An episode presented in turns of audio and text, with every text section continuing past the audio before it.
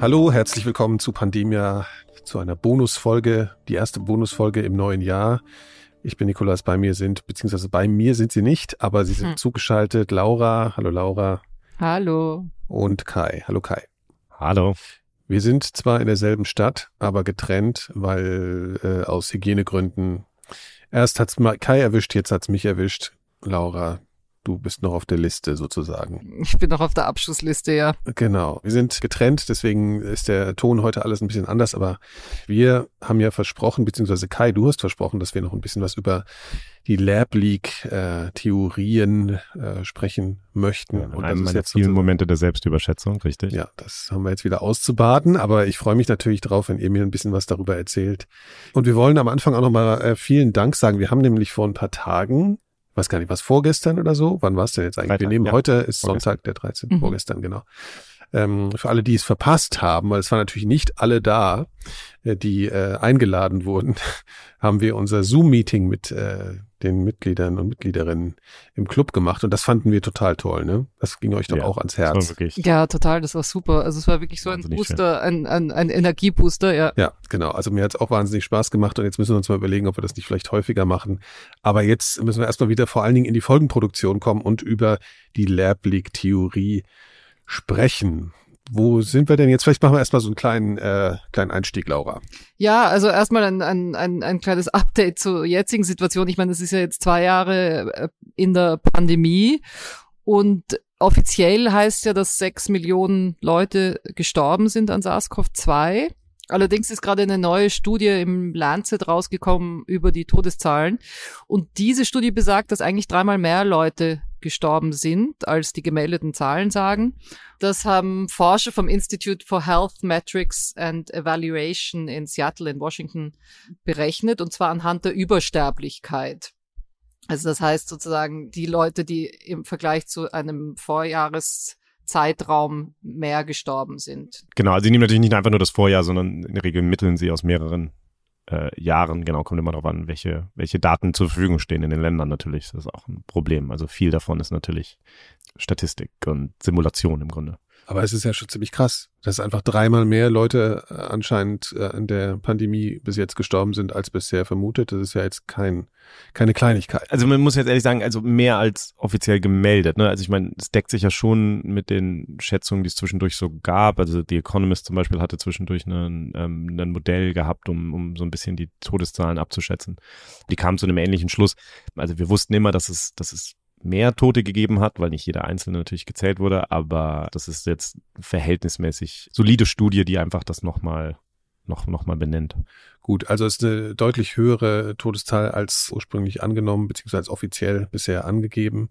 Wir wissen jetzt über die, das Ausmaß der Katastrophe noch ein bisschen besser Bescheid, aber wir wissen immer noch nicht so genau, wo die ganze Sache wirklich herkommt, was wirklich der Ursprung ist. Ne? Ja, also das kann man schon so sagen. Ich meine, es, es wird nach wie vor darüber gestritten. Und der Gedanke jetzt in dieser, in dieser kleinen ähm, Reihe von, von Sonderfolgen ist natürlich, sich so ein bisschen anzugucken, warum wird darum, darüber immer noch gestritten und was sind so die verschiedenen Indizien, die dann angeführt werden. Also was ist die Evidenz für den natürlichen Ursprung, für den Gedanken, dass es eben aus dem Labor kam ja, und, und auch ein paar Leute vorzustellen, die bei dieser Diskussion eine Rolle spielen. Ein paar haben wir schon kennengelernt, natürlich in den anderen Folgen, aber wir haben für die Trilogie über die Ursprünge auch mit vielen Menschen gesprochen, ähm, die da nicht zu Wort gekommen sind. Und das ist jetzt so eine Chance, in jeder Folge nochmal eine Person ein bisschen vorzustellen. Ja, und wir wollten ähm, uns in dieser ersten Folge eigentlich einmal kurz damit beschäftigen, was sozusagen der Ursprung der Ursprungsdebatte ist. Denn natürlich, also wir haben das ja in einer in einer unserer regulären Folgen schon mal gehört, dass Menschen wie Jeremy Farrar und Christian Andersen ganz am Anfang, als das jetzt in Wuhan aufgetaucht ist, sofort den Gedanken hatten, okay, da ist das Institut, könnte es sein, dass es da einen Zusammenhang gibt. Aber das haben die dann ja eher untereinander geklärt, in dieser berühmten Telefonkonferenz zum Beispiel. Und es ist dann ja eher so in die Öffentlichkeit gekommen. Es gab dann Äußerungen von, ähm, von Trump zum Beispiel und gab andere Sachen. Aber trotzdem hat sich das noch so ein bisschen auf einer anderen Ebene bewegt, würde ich sagen. Und dann gab es im Grunde genommen einen Moment oder es gab ein paar Momente, aber einen, den man ganz gut benennen kann. Das ist ähm, am 2. Mai 2020, als ähm, ein Preprint rauskommt, ähm, und zwar maßgeblich von einer jungen Forscherin geschrieben, die Alina Chan heißt. Mhm. Den Namen habe ich schon ein paar Mal von euch gehört. Das ist ja immer so, dass im Vorlauf von so einer Folge ihr immer euch so Namen und alles Mögliche zuwerft und ich da noch nicht so sehr involviert bin. Wer ist denn Alina Chan? Ja, also Alina Chan lebt heute in den USA, aber ist in Kanada geboren und dann in Singapur aufgewachsen. Ist eigentlich auch gar keine Virologin, aber arbeitet an Gentherapie, macht Genforschung aber sie arbeitet an einem sehr angesehenen Institut in Boston, das Broad Institute vom MIT und Harvard. Sie ist sehr jung und ist auch auf Twitter unterwegs, hat fast 60.000 Follower. Also das heißt, sie hat da so, hat das auch auf Twitter veröffentlicht, dieses Preprint. Genau, und der, der Preprint, das muss man vielleicht so ein bisschen einfach mal erklären. Also zunächst mal ein Preprint, wissen wahrscheinlich die meisten inzwischen, aber das bedeutet, das ist ein Paper, was jetzt noch nicht ähm, an andere Forscher verschickt wurde und dann von denen begutachtet wurde und dann sozusagen entschieden wurde, dass das veröffentlicht wurde, sondern das ist etwas, was sie sozusagen direkt mit ihren beiden Co-Autoren online gestellt hat auf so einer Plattform. Also ganz kurz, um das nochmal so, also bevor auch so ein bisschen darauf von anderen Forschern geguckt wurde, ob es da vielleicht irgendwelche Mängel gibt, die denen nicht aufgefallen sind, so, ne? Also das ist sozusagen. Genau, zum so, Beispiel. Vor so einem Review. Mhm, okay. Genau. Und der Ursprung dieses Papers in gewisser Weise ist, dass sie halt, sie hat sich das alles angeguckt, hat viel gelesen, auch über, über SARS-CoV-2, kannte natürlich auch die Geschichte von SARS-CoV-1 und dann sagt sie halt, dass sie das Gefühl hatte, dass da, dass es da einen Unterschied gab in dem, was man da genetisch beobachten konnte bei dem Virus zum Beispiel. Und zwar in der Hinsicht, dass SARS-CoV-2 am Anfang eben sich sehr gut auszubreiten schien, ohne dass es sich groß verändert hat. Und man hatte bei SARS-1 eigentlich äh, gesehen, dass es am Anfang sich sehr stark verändert hat und dann nachher weniger. Und die Schlussfolgerung daraus war äh, für Sie und Ihre beiden Co-Autoren eben, okay, SARS-CoV-2 scheint schon sehr gut an den Menschen angepasst zu sein. Das war dann auch der Titel des Papers, war SARS-CoV-2 is well adapted for humans. What does this mean for re-emergence? Und im Grunde genommen geht sie das in dem Paper durch, also die Evidenz dafür und sagt dann eben, okay, es gibt verschiedene Erklärungen dafür, es könnte zum Beispiel sein, dass das äh, schon Monate vorher im Menschen war und dort so ein bisschen zirkuliert ist und eben sich dabei schon angepasst hat, ein bisschen und dadurch jetzt so gut darin ist, sich zu, auszubreiten. Könnte auch in tatsächlich schon in der Fledermaus oder in einem anderen Tier sich angepasst haben und einfach letztlich so ein bisschen durch Zufall einfach wahnsinnig gut pre-adapted gewesen sein, also schon im Vorhinein sozusagen ähm, gut angepasst an den Menschen. Eher durch Zufall jetzt. Genau. Und dann schreiben sie eben einen Satz wirklich nur, der lautet, even the possibility that a non-genetically engineered precursor could have adapted to humans while being studied in a laboratory should be considered, regardless of how likely or unlikely. Sprich, auch die Möglichkeit, dass das Virus sich eben in einem Labor an menschliche Zellen angepasst hat, selbst wenn das unwahrscheinlich scheinen sollte, sei etwas, was man sich anschauen sollte.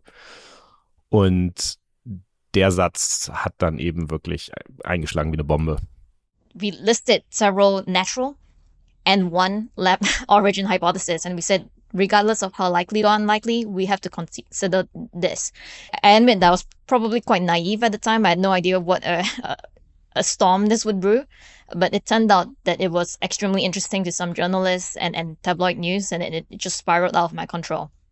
Ja, also dieser Satz wurde dann eben aufgenommen, unter anderem von der Daily Mail und von Journalisten anderswo. Die Schlagzeilen waren natürlich dann immer es könnte doch aus dem Labor kommen oder, oder einfach es kommt aus dem Labor.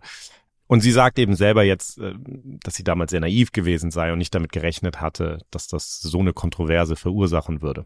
Ich glaube, es hat sie auch ziemlich aus der Bahn gehauen, weil sie hat dann, sie sagt, sie hat extrem wenig geschlafen und, und irgendwie, sie hat auch wahnsinnige Drohungen bekommen und E-Mails. Ähm, sagt zwar teilweise auch Fürsprache von Leuten, die in der Öffentlichkeit nicht sozusagen das geäußert haben, dass es eigentlich, dass er einen Punkt hat, aber eben auch sehr, sehr viele negative und bedrohende ähm, Nachrichten und so weiter. Also, und sie kommt eigentlich gar nicht, sie sagt, sie kommt eigentlich aus einem sehr unpolitischen Haushalt, aber trotzdem ist es so, dass sie dann tatsächlich für ihre Ideen einsteht und wirklich da sozusagen dafür kämpft auch. Ja, und wie wir schon gesagt haben, sie ist auf Twitter und ähm, sie hat das dann auch entsprechend, also sie ist sehr gut darin gewesen, das auf Twitter auch äh, bekannt zu machen und ähm, darüber zu schreiben und auch immer wieder andere Lesarten so ein bisschen zu kritisieren. Es gab tatsächlich einen Artikel im, äh, im MIT Technology Review ähm, damals, der hieß They called it a conspiracy theory, but Alina Chan tweeted live into the idea that the virus came from a lab. Also sie wird schon als eine zentrale Figur gesehen, die dazu geführt hat, also die, die, die es geschafft hat, dass diese Theorie, die vorher so ein bisschen nicht so beachtet wurde, dass die halt plötzlich so eine gewisse Legitimität tatsächlich äh, bekommen hat. Und da habe ich sie natürlich auch gefragt, ähm, warum sie glaubt, dass das plötzlich ähm, mit diesem Paper von ihr, dass das diesen Effekt hatte. in the very beginning, I think the reason why it received so much attention was because back then to even suggest a lab origin was taboo. It was a conspiracy theory. And this was written in the Lancet letter, uh, one of the most prestigious medical journals globally. So for someone like me from the Broad Institute in Boston to, to say we have to consider it, even if it's unlikely we have to consider it, that was shocking to journalists. That was shocking to, to other scientists. And I think that's why I received so much attention. Wie sie sagt, es, es gab zwar diesen, diesen Gedanken, der wurde auch immer mal wieder geäußert, aber es galt eben unter Wissenschaftlern eher als so eine Art Tabu, sagt sie. Tatsächlich gab es eine Veröffentlichung im Lancet damals, in der mehrere Wissenschaftler einen Brief geschrieben haben und gesagt haben, dass das äh, sozusagen nicht hilfreich ist, über diese Verschwörungstheorie zu sprechen. Und sie war jetzt eben eine Wissenschaftlerin, die an dieser sehr, sehr angesehenen Adresse eben arbeitet, im Broad Institute. Und das war natürlich auch einfach für viele Journalisten eine Chance, äh, das, das aufzunehmen. Und es gab eben dem Ganzen so einen Anstrich von mehr Wissenschaft. Also es war eben mehr so, okay, hier ist eine Wissenschaftlerin, die tatsächlich einen Preprint veröffentlicht hat und eben sagt, ich halte das ähm, für eine Möglichkeit, die wir, die wir uns anschauen müssen. Aber wo, woher kommt denn diese, diese Ablehnung aus der Wissenschaft? Weil es einfach so unwahrscheinlich ist oder weil es vielleicht so eine Tendenz gibt, dann in der Wissenschaft jetzt nicht andere anschwärzen zu wollen, andere Labormitarbeiter oder was auch immer? Also wo kommt diese impulsive Bezeichnung einer Verschwörungstheorie äh, her? Ja, das ist total interessant. Ich glaube, das ist eine total wichtige Frage, weil sie so ein bisschen an den Kern dessen geht. Also auch wie, wie, wie Alina Chan sozusagen diese, diese anderen Stimmen sieht. Natürlich muss man immer sagen, es gibt natürlich in der Wissenschaft zum Beispiel Menschen, die dann einen Interessenkonflikt haben, Menschen, die mit dem Institut zusammengearbeitet haben, äh, vielleicht auch einfach mit äh, Xi Zhengli, also dieser Forscherin, die dieses Institut leitet, gearbeitet haben und, und einfach die kennen und mögen und überzeugt sind. Also das ist, man kann das ein Conflict of Interest nennen, du kannst auch einfach mhm. sagen, so, die, die sind da halt befangen, aber die halt letztlich davon überzeugt sind, dass das nicht sein kann. Und dann gab es ja die Forscher, mit denen wir ja auch gesprochen haben schon in der Vergangenheit, die eben am Anfang auch diesen Moment hatten und dann sich aber relativ schnell überzeugt hatten davon, dass es eben nicht so ist und dann auch, glaube ich, das Thema ad acta legen wollten, weil, und das ist, glaube ich, der andere Grund, weil man eben das Gefühl hatte, wenn es eher Natural Origin ist, also wenn es eher einen natürlichen Ursprung hat, dann muss man natürlich mit China zusammenarbeiten, um jetzt diesen Ursprung möglichst gut zu finden. Und da hilft es natürlich nicht, gleichzeitig äh, irgendwie im, im Raum stehen zu haben, dass, dass China möglicherweise. China schuld ist sozusagen, ne? Genau, also, letztlich. Ja. Also, oder das zumindest ist auf einen Unfall in einem chinesischen Labor zurückzuführen ist. Also, da spielen sozusagen viele verschiedene Dinge eine Rolle. Natürlich spielt dann auch irgendwann so eine, so eine Gruppenmentalität, glaube ich, eine Rolle, dass man sagt, okay, ähm, also ich bin davon so ein bisschen überzeugt vielleicht, aber es ist ja auch dann so, also die absolute Mehrheit der Forscher denkt da ja auch eher das Gleiche. Aber es gibt dann auch die umgekehrten Mechanismen, muss man natürlich auch ehrlich sagen. Ich meine, Alina Chan hat wahnsinnig viel Aufmerksamkeit damit bekommen. Die hat ein Buch geschrieben, ich habe nirgends finden können und sie hat mir auch nicht gesagt, wie viel Geld sie dafür gekriegt hat, aber es ist bei einem großen Verlag, hat sie zusammen mit dem Co-Autor geschrieben, ein Buch darüber erschienen, hat sehr viel Aufmerksamkeit damit bekommen. Und natürlich gibt es durchaus auch immer Leute, die diesen Widerspruch so ein bisschen, also die sich daran irgendwie ganz gut wiederfinden. Also es gab, gibt auch einzelne Forscher oder so, die, die vielleicht sogar eher dazu tendieren, so eine, so eine Minderheitenmeinung dann zu unterstützen. Ne? Also da, da finden alle möglichen Mechanismen natürlich statt das ist ja auch immer sowas, wir, ähm, natürlich haben Wissenschaftler auch immer ein Interesse daran, die Wissenschaft als eine ähm, komplett rationale ähm, Veranstaltung darzustellen, in der alle nur dem hehren Ziel nach, äh, auf de, bei der Suche nach der Wahrheit sozusagen verpflichtet sind. Aber natürlich geht es auch um Egos. Manchmal ist es vielleicht auch einfach, dass jemand, den du überhaupt nicht magst, jetzt eine, eine, eine Position vertritt und dann hast du automatisch die andere Position, weil du denkst, der Idiot hat noch nie irgendwas richtig gemacht. Ja, also ja so Tendenzen während der Corona-Pandemie auch in Deutschland, so unter verschiedenen Virologen. Ja. Äh, ja. Genau, also also da spielen dann all diese Dinge, ähm, sage ich mal, eine Rolle, die vielleicht auch äh, bei der Klickenbildung in einer fünften Klasse eine Rolle spielen würden. Also wir sind halt Menschen und das spielt dann eben auch eine Rolle. Aber es ist nicht jetzt, ich will das gar nicht ins Lächerliche ziehen, es ist jetzt nicht das, das Überragende. Ne? Ja. Aber das brauchte irgendwie diesen Anstoß. Also irgendwas ist da ins Rutschen gekommen mit diesem Preprint und dann hat es sich sehr schnell so verselbstständigt, dass später, da reden wir dann auch nochmal drüber, das dann ja später mh, zum Beispiel der Brief in Nature veröffentlicht wurde, den Alina Chan dann mitgeschrieben hat, aber eben auch Leute wie Mike Warraby und andere, wo gesagt wurde, nicht, das ist ein Lab Leak oder so, sondern wo gesagt wurde, okay, wir müssen beide Möglichkeiten im Auge behalten und beide untersuchen. Es geht ja im Grunde auch darum, warum man überhaupt den Ursprung einer Pandemie ähm, finden muss. Also warum Ja, es ja, so genau. wichtig ist, dass man diesen Ursprung, weil man hat immer diese Diskussion, wo es herkommt. Aber warum ist das eigentlich überhaupt so wichtig? Und da hat Alina Chan eben drei Gründe aufgezählt. The first thing is strategy. So, in order to prevent the next pandemic, we need to find out how this one got started. So, it's like when a plane crashes or if a fire starts in your house, you can't just be like, who cares how this happened? you need to investigate and find out in great detail how it started so you can inform your, your mitigation, your risk mitigation strategy. So, the second one is setting a precedent. So, showing that you can investigate using today's high tech and extreme expertise on this matter uh, if you show that you cannot hold people accountable, and this is an accident, by the way, no one's saying this in, uh, like, I'm not saying it's an intentional release, but even accidents have to be investigated.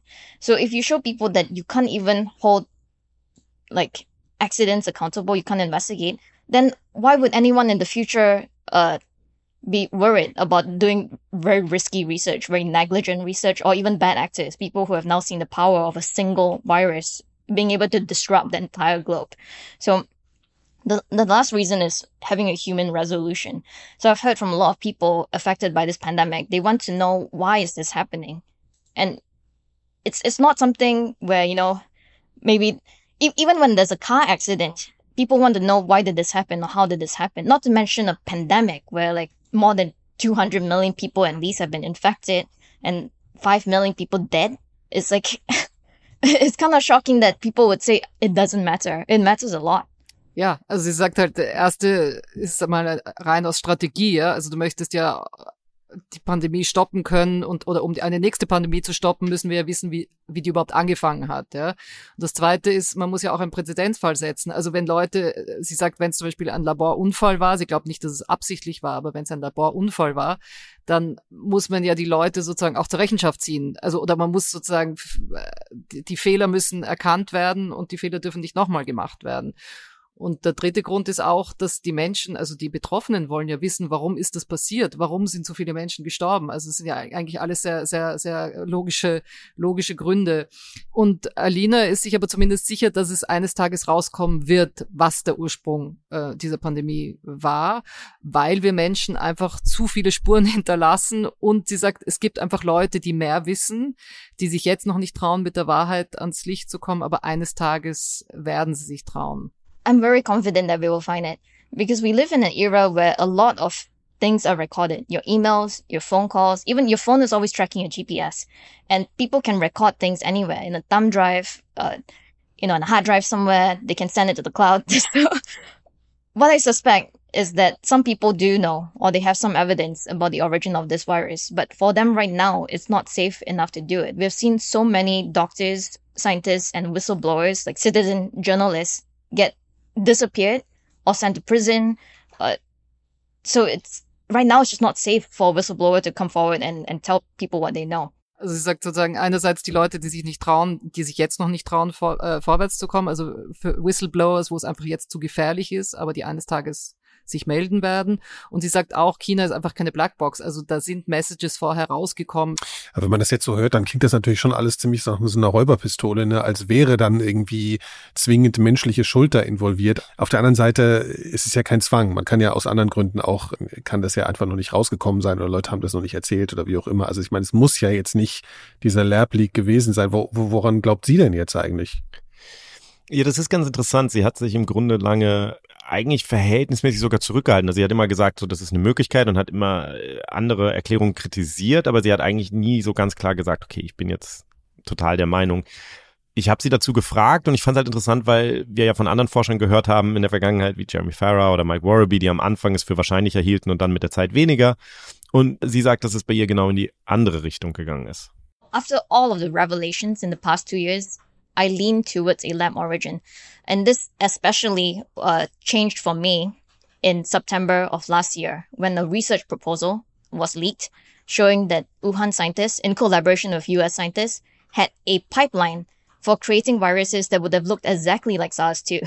And so the analogy that I gave was that you find this research proposal of scientists in Wuhan saying, we are going to put horns on horses.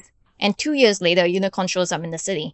So when you look at that, it's just such a striking coincidence that it makes you think like we have to investigate. We have to see what were they writing about modifying SARS-like viruses in the lab. Uh, did this lead to SARS-CoV-2 emerging in Wuhan City? Also sie sagt, da reden wir natürlich auch noch in den nächsten Folgen drüber. Heute in der Folge ist ja alles letztlich ihre Sicht auf die Dinge auch. Aber sie sagt, das hat sich im September für sie geändert. Da wurde letztlich ein Forschungsantrag bekannt von, von Forschern in Wuhan zusammen mit Forschern aus den USA, wo eben unter anderem darüber geredet wurde, Viren, also Viren aus der Natur zu sammeln, SARS-ähnliche Viren und um quasi zu verstehen, welches Potenzial die haben, die eben genetisch leicht zu verändern. Und das sagt sie eben, dass das sei ein so unglaublicher Zufall. Also es sei, sie, sie sagt, das sei so, als hätte man einen Forschungsantrag gefunden, dass die Pferden Hörner geben wollen und dann zwei Jahre später findet man in Wuhan plötzlich äh, Einhörner. Und ähm, das ist sozusagen das, das Beispiel, was sie dafür nimmt. Ich habe sie auch nochmal ganz konkret dazu gefragt, weil das, glaube ich, wichtig ist, was genau da gemacht werden sollte ursprünglich in, in dem Labor. If you read the research proposal, They say that they are going to search all of their novel SARS-like viruses that they found in nature, and they were co- collecting tens of thousands of samples from wildlife and humans across eight countries, directly shipping these all to Wuhan City. They said they would scan all of these for novel genetic feature called a cleavage site or furin cleavage site. And whenever they found one in a novel SARS-like virus, they would try and put that into a different SARS-like virus in the lab, one which they knew would not cause human disease. So they were careful. They weren't going to put it into SARS-1 because imagine if you put this into SARS-1, we'd all be dead today. So like, and, and that's why I'm so fearful that someone out there might try to put a furin cleavage site in SARS-1 after seeing what it did with SARS-2. So I believe that it's possible, it's very likely uh, or plausible that amongst all of these tens of thousands of samples that they've been collecting over the years, they might have found some SARS-like viruses with cleavage sites with these novel genetic features, and they might have tried to grow them in the lab. And that would be a natural virus. That would be a very rare natural virus that they found. Uh, or they might have put a novel cleavage site into a SARS-2 backbone in the lab, which they collected from nature as well. So then that the genetic modification is quite minor. But as you keep growing this virus in the lab will eventually result in one that grows quite well in human cells or other human-like models. Ja, und hier landen wir dann wieder bei der Furin Cleavage Site, über die wir schon ein paar Mal gesprochen haben. Also der Forschungsantrag war eben mit dem Gedanken, dass man diese ganzen verwandten Viren aus der Natur eben sammelt und screent und nach Viren sucht, die so eine Furin Cleavage Site haben. Das ist eine bestimmte, ein bestimmtes Motiv in dem, im Erbgut des Virus, das es eben leichter macht für das Virus Zellen zu infizieren bei Menschen. Mhm. Und dass man dann, wenn man so ein Virus findet, dass man dann eben diese, dieses Motiv aus dem Erbgut nimmt und in das Erbgut eines anderen SARS-Virus, SARS-ähnlichen Virus hineinkloniert, sagt man, also das einfügt letztlich. Ähm, und der Gedanke war, da dann Viren zu nehmen, die nicht äh, bekannt sind als Viren, die Menschen krank machen, ähm, um sozusagen das Risiko zu reduzieren, um dann eben zu verstehen, okay, wie ändert jetzt dieses Motiv das Verhalten dieses Virus? Motiv, damit meinst du irgendwie so ein Element, ne? Also es ist einfach genau, also es ist einfach eine, eine, eine Buchstabenfolge, sage ich jetzt mal, ne? Aber es ist etwas, was was eine mhm. Funktion eben hat, wenn du es dann einfügst und und ihre persönliche Theorie ist eben im Grunde genommen sind es zwei Theorien, also entweder dass man eben so ein Virus dann wirklich gefunden hat äh, oder mehrere und dass ein solches Virus, das sie dann versucht haben im Labor eben zu äh, heranzuzüchten, damit man das dann benutzen kann für solche Experimente, dass, dass so ein Virus eben irgendwie freigesetzt wurde oder dass man tatsächlich ein anderes Virus so verändert hat, dass man da diese, diese Furin Cleavage Site eingebaut hat und dass dieses Virus dann zum Beispiel, weil es in, weil es dann im Labor eben gezüchtet wurde, sich besser angepasst hat an die menschlichen Zellen und dass das zu SARS-CoV-2 geführt hat. Genau, und das ist letztlich in a nutshell, würde ich sagen, das ist ihr Verdacht, das ist die alternative Hypothese zu der, die wir alle kennen, von der wir wissen, dass sie immer wieder vorkommt, nämlich, dass es zu Spillovers kommt, dass vom Tier auf den Menschen so ein Virus überspringt. Und ihr, ihre Theorie führt uns eben direkt ins, ins Erbgut des Virus. Und darüber wollen wir in der nächsten Folge mit jemand anders sprechen. Genau. Okay, das ist schon äh, ziemlich aufregend jetzt. Äh, ich bin äh, sehr gespannt. okay, ja, also ihr habt mir nicht zu viel versprochen oder ihr habt der Hörerschaft nicht zu viel versprochen. Ist auf jeden Fall sehr spannend. Äh, ich meine, ich, jetzt schwirren mir irgendwie noch tausend Fragen durch den Kopf, aber die sind alle so diffus, dass ich sie ein anderes Mal stellen muss. Ja, und man muss sich alle, alle Bonusfolgen jetzt anhören, um das Ja. Mosaik zusammenzusetzen, sozusagen. Also man muss auch aufpassen, natürlich, das ist jetzt eine Meinung sozusagen von ihr. Also man darf das natürlich, man muss alles zusammenhören, damit man nachher sozusagen ein, ein, ein ausgeglichenes Bild hat. Da sagst du ja was sehr Grundsätzliches, weil das ist ja genau das Thema, man lässt sich dann schnell überzeugen. Ne? Man denkt dann einfach, ja, klingt schlüssig, äh, ich bin jetzt auch der Meinung. Und äh, aber so funktioniert es ja meistens nicht so gut Ja. mit der also man muss sich das jetzt mehr so Rashomon-mäßig vorstellen, dass jetzt verschiedene Blickwinkel einer Tatsache quasi nacheinander kommen Genau. und die Realität ähm, ist Kristallisiert sich am Ende vielleicht hoffentlich. In der Wahrscheinlichkeit heraus. Ne? Das war's schon mit dieser Rückkehrfolge für dieses Jahr. Wir bringen das als Bonusfolge mal für alle Hörerinnen äh, heraus, weil das, ähm, ja, weil wir uns jetzt so lange nicht gemeldet haben. Die nächsten Folgen zu diesem Thema kommen dann im Club oder eben bei Apple Subscriptions, also Abos und so. Ihr kennt das, Pandemia Plus, Club Pandemia. Ähm, genau, da könnt ihr das abonnieren. Unsere nächste reguläre Folge beschäftigt sich mit was ganz anderem. Das verraten wir jetzt aber, glaube ich, noch nicht. Oder wollen wir es schon mal so machen? Nein, so, so. lieber noch Nein, nicht. Wir verraten es noch nicht, ja. Aber wir können verraten, dass wir jetzt einen, einen Spenden-Button haben. Ah ja, das können wir natürlich tun. Genau, stimmt. Wir haben auf pandemia.4000herz.de eine Möglichkeit, dass ihr uns kleine Spenden zukommen lassen könnt oder auch in der gewählten Höhe und auch in der Regelmäßigkeit, wie ihr das wollt, ähm, weil wir gemerkt haben, dass nicht alle, äh, die uns gerne mal unterstützen würden, gleich ein ganzes Abo abschließen wollen oder so. Selbst wenn es nur monatlich ist, ähm, trotzdem gab es öfter die Anfrage. Also das geht jetzt. Äh, es gibt's in den Shownotes zu dieser Folge, könnt ihr den Link finden, als auch auf der Seite pandemia.4000herz.de. Da würden wir uns natürlich wahnsinnig freuen. Und das hilft uns sehr, jetzt wieder mit vollem Elan, wenn ich hier mal den, das Coronavirus, über das wir jetzt auch gerade sprechen, ist irgendwie ein bisschen gruselig, wenn man das gerade sozusagen in sich trägt, dann dieses The- Thema so zu besprechen. Naja, ähm, wenn ich das auf jeden Fall mal überwunden habe, ich denke am besten nicht so viel drüber nach, dann geht's auch wieder richtig los. Und dann sind wir auch wieder gemeinsam im Studio. Ja, und äh, wir freuen uns auf dieses neue Jahr. Wir haben nicht vor, aufzuhören, sondern fleißig weiterzumachen. Stimmt's? Stimmt, wir So haben ganz, es. ganz viele Themen. Ja, jetzt habe ich die anderen total platt geredet. Haben wir heute eigentlich ein bisschen Musik auch oder, oder haben wir keine? Nein, weil ich nicht wusste, dass das, das war jetzt spontan, dass wir das Ja, für alle, okay. also für alle Okay. machen, deswegen. Gut, dann gibt's in der nächsten Folge wieder Musik. Okay, also vielen Dank fürs Zuhören. Vielen Dank, äh, dass ihr immer noch dabei seid. Wir hoffen, ihr bleibt alle gesund. Bis bald. Ciao. Ciao.